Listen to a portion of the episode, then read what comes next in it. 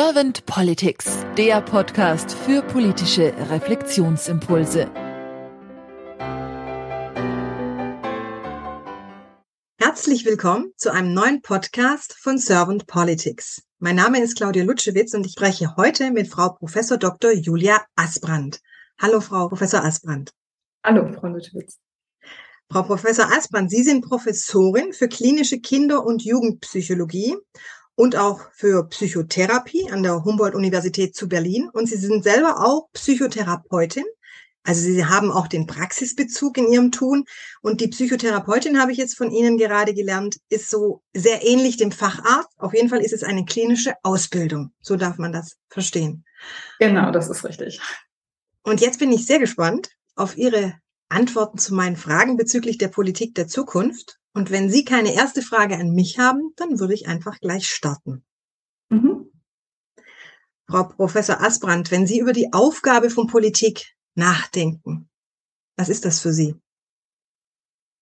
Das ist natürlich eine große Frage, wenn man die versucht, so auf den Punkt zu beantworten.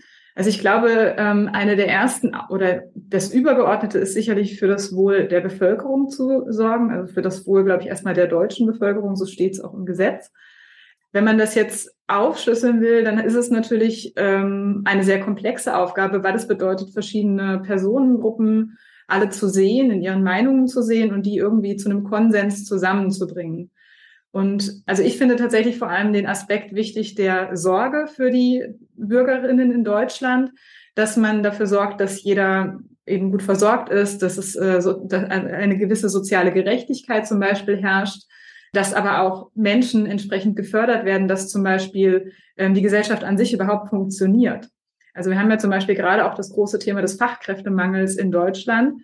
Und da ist natürlich ein Stück weit auch die Frage, inwiefern muss die Politik steuernd eingreifen, dass eben bestimmte Bereiche nicht unterversorgt werden. Also ein ganz großes Thema ist ja aktuell die Pflege, aber auch in allen anderen Bereichen haben wir einen Fachkräftemangel. Und da geht es natürlich dann auch zum Beispiel um den großen Bereich der Bildung. Und schlussendlich sehe ich das auch so, die großen gesamtgesellschaftlichen Aufgaben der Zeit anzugehen. Und da sind ja momentan so einige zu nennen. Also ich habe so den Eindruck, gerade eben auch in den letzten zwei Jahren, oder ich glaube, das stimmen mir auch viele zu, sind wir in einem konstanten Krisenmodus. Und da geht es dann eigentlich darum, diese Krisen zu managen, aber eben auch nicht nur dafür zu sorgen, dass Krisen gemanagt werden und man irgendwo so ein bisschen den Krisen hinterher rennt, sondern im Optimalfall das auch zu antizipieren und äh, in einem gewissen Sinne äh, präventiv schon einzuschreiten. Also das heißt, an dieser Stelle würde ich die Aufgabe der Politik auch sehen, dass man einen Ausgleich schafft. Also an der Stelle zum Beispiel vielleicht auch vor allem zwischen dem ähm, menschlichen Sein auf der Welt, aber auch der Natur. Also dass man zum Beispiel das mit äh, miteinander übereinbringt, dass man natürlich auch die Wirtschaft im Blick hat, aber nicht eine Wirtschaft, die völlig eskaliert. Also da auch ein Stück weit einen Ausgleich reinzubringen.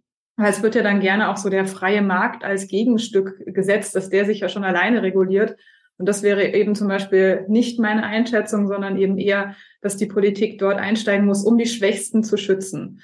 Also das wäre auch mein Blick so ein Stück weit auf die Politik, dass die Politik die Aufgabe hat, eben nicht nur eine Klientelpolitik zu machen für die Gruppen, die am lautesten sind oder die beste Lobby haben, sondern eine Politik für alle Menschen und gerade dabei auch die nicht aus den Augen zu verlieren, die eben keine Stimme haben.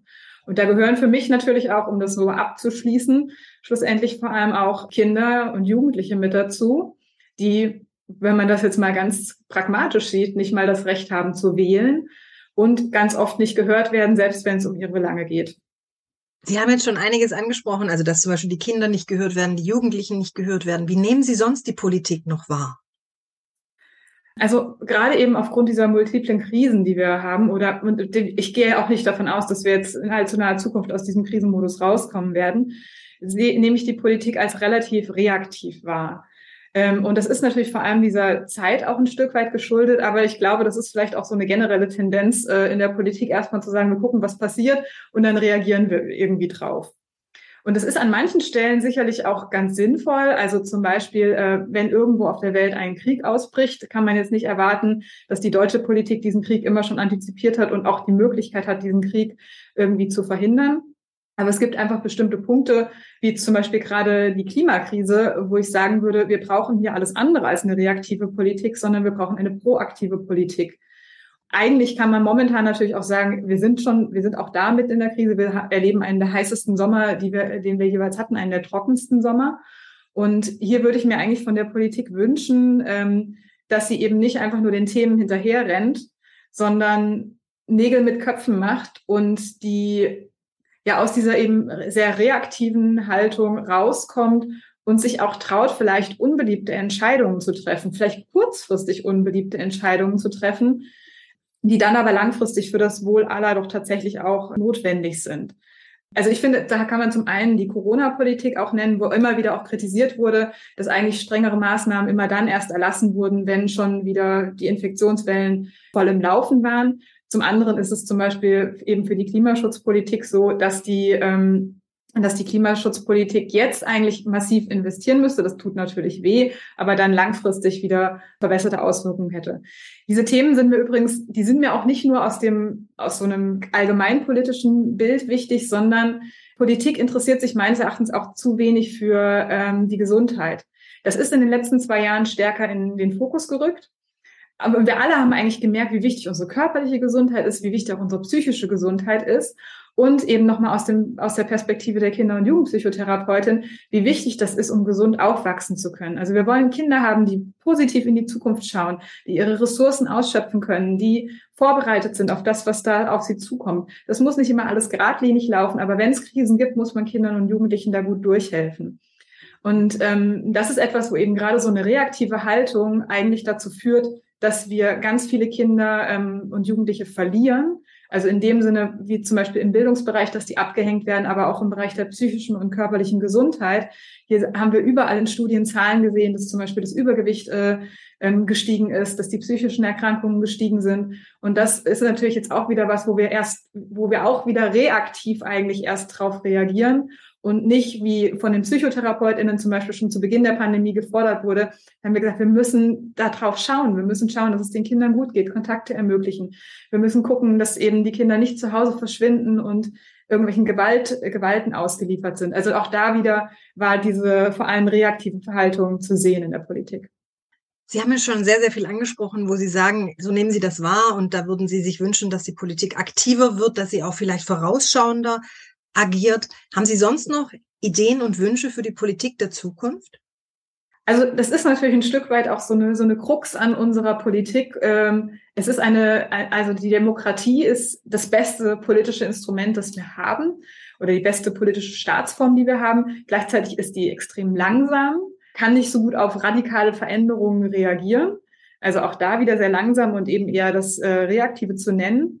Und da ist es eben die Frage, ob man es schafft, ähm, vielleicht auch durch einzelne PolitikerInnen zu sagen, mit einer proaktiven Haltung zu sagen, ähm, wir müssen bestimmte Themen jetzt angehen. Wir müssen die groß angehen, damit es uns hinterher allen wieder besser geht. Also da auch die Menschen mitzunehmen.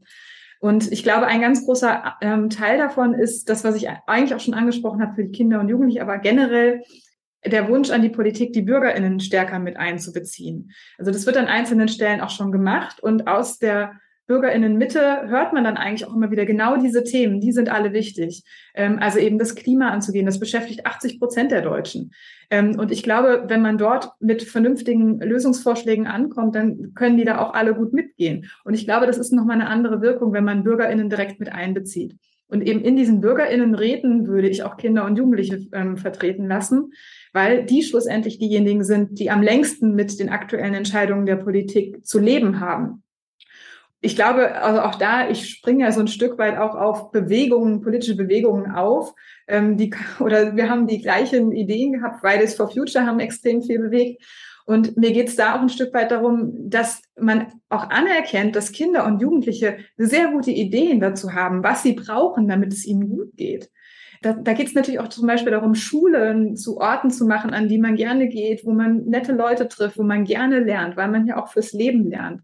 Und das ist halt momentan sehr von individuellen Personen abhängig. Und wenn wir da aber stärker Kinder, Jugendliche mit einbeziehen würden oder eben generell BürgerInnen, ich glaube, dann würden wir eine Politik schaffen, die mehr für alle ist und die weniger ähm, weniger eben nur für einzelne Personengruppen stattfindet. Und vielleicht wird sie damit auch proaktiver.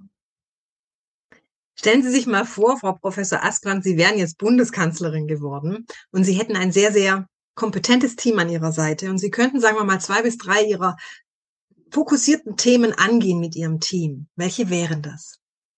Also da bräuchte ich, glaube ich, tatsächlich ein sehr kompetentes Team hinter mir. Ähm, ich glaube, der Job vom Bundeskanzler oder der Bundeskanzlerin ist nicht der einfachste. Ich glaube, als, als absolut zentrale Themen jetzt erstmal für Deutschland, ich lasse mal gerade die Außenpolitik so ein bisschen außen vor, ist für mich ein zentrales Thema die Klimakrise. Die bedroht unsere Lebensgrundlage, sie bedroht unsere körperliche Gesundheit, unsere psychische Gesundheit. Ähm, ich glaube, da geht's, ja, es geht schlussendlich schon auch ein Stück weit um das Überleben von ganz vielen.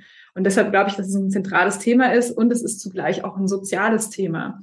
Weil auch schon bekannt ist aus Studien, dass diejenigen am meisten unter äh, der Klimakrise leiden werden, die eben auch jetzt schon ähm, die Schwächeren in der Gesellschaft sind, also Menschen, die ihre Wohnungen nicht so gut isolieren können, die ähm, sich keine Klimaanlagen leisten können, die sich nicht leisten können, irgendwo hinzufahren in, ins Grüne, wenn es äh, wenn's heiß wird die ähm, sich nicht leisten können, wenn Lebensmittel teurer werden. Also ein Stück weit, was wir jetzt ja auch schon erleben. Also das heißt, die Klimakrise hängt für mich ganz eng zusammen mit einem zweiten Thema. Das ist das Thema der sozialen Gerechtigkeit. Die Schere ist zwischen weniger gut verdienenden Menschen und sehr gut verdienenden Menschen ist noch weiter auseinandergegangen in der Corona-Krise. Und das ist schlussendlich was, wo wir eigentlich auch sagen müssen, da geht es tatsächlich gar nicht nur um soziale Gerechtigkeit und darum, ähm, dass wir allen etwas Gutes tun, sondern da geht es natürlich auch um die Stabilität unserer Gesellschaft. Das heißt, dass wir ähm, im Blick behalten müssen, dass alle Menschen in unserer Gesellschaft einen wichtigen Anteil leisten für diese Gesellschaft und dass man diese Arbeit wertschätzt und dass man die richtig vergütet, dass man allen Menschen ähnliche Chancen übermittelt. Und das bringt mich dann auch direkt zum dritten Bereich, den ich zentral finde, und das ist der Bereich der Bildung. Wir brauchen gut ausgebildete Kinder und Jugendliche, und damit meine ich nicht unbedingt erstmal nur Fachkräfte. Das ist natürlich am Ende der, äh, der Kette auch ganz sinnvoll. Aber wir brauchen Kinder und Jugendliche, die kritisch denken können, die Fakten einschätzen können, die einschätzen können, wenn ich eine Information bekomme, wie relevant ist diese Information für mich? Ist die echt? Kommt die aus einer vertrauenswürdigen Quelle? Wie sieht eigentlich eine demokratische Gesellschaft aus? Wie kann ich mich demokratisch engagieren? Wo habe ich Möglichkeiten? Wie kann ich mich mit Leuten vernetzen? Wie kann ich mich austauschen? Wie kann ich diskutieren? Auch diskutieren muss zum Teil gelernt sein. Also das heißt, Bildung ist einer der entscheidenden Schritte dafür, dass wir als Gesellschaft gut funktionieren. Und ähm, das ist etwas auch da wieder eben auf die letzten zwei Jahre zurückgeguckt, wo wir einfach einen gravierenden Einschnitt hatten. Das heißt, dass da einfach auch wieder Kinder abgehängt wurden in ihren Bildungsmöglichkeiten und Bildungschancen. Und ich glaube, da müssen wir als Gesellschaft ganz arg aufpassen, dass wir das nicht aus den Augen verlieren, weil Kinder und Jugendliche, das wirkt erstmal so ein bisschen so, die tragen gerade nichts bei zum Bruttoinlandsprodukt und die äh, sind jetzt auch nicht an irgendwelchen systemrelevanten Prozessen beteiligt, aber sie sind halt schlussendlich diejenigen, die das Ganze in die Zukunft tragen und die dann auch wieder unsere, unser Leben in der Zukunft gestalten. Und ich finde es ganz interessant, dass ein Wirtschaftswissenschaftler, der Anfang der 2000er hat er den äh, Nobelpreis auch gewonnen und der einfach gesagt hat, wir müssen, wenn wir, wenn wir in, in wirtschaftlich denken und am besten in unsere Gesellschaft investieren wollen, müssen wir in die frühe Bildung investieren. Und für mich als Kinder- und Jugendpsychotherapeutin klang das so ganz logisch. Ich war tatsächlich ein bisschen überrascht, dass das von einem Ökonomen kam. Und deshalb würde ich da einfach sagen, wir müssen diesen Bereich besser ausbauen, vielleicht auch stärker vernetzen. Da ist das Thema Föderalismus natürlich ein ganz wichtiges. Aber ähm, wir dürfen die Schulen nicht alleine lassen, die Lehrkräfte nicht alleine lassen und vor allem die Kinder und Jugendlichen und ihre Familien nicht. Ich danke Ihnen ganz, ganz herzlich, Frau Professor Asbrand, für Ihre Gedanken, dass Sie Ihre Gedanken mit uns auch geteilt haben. Und dann sage ich einfach mal, bis bald. Dankeschön für Ihr Interesse.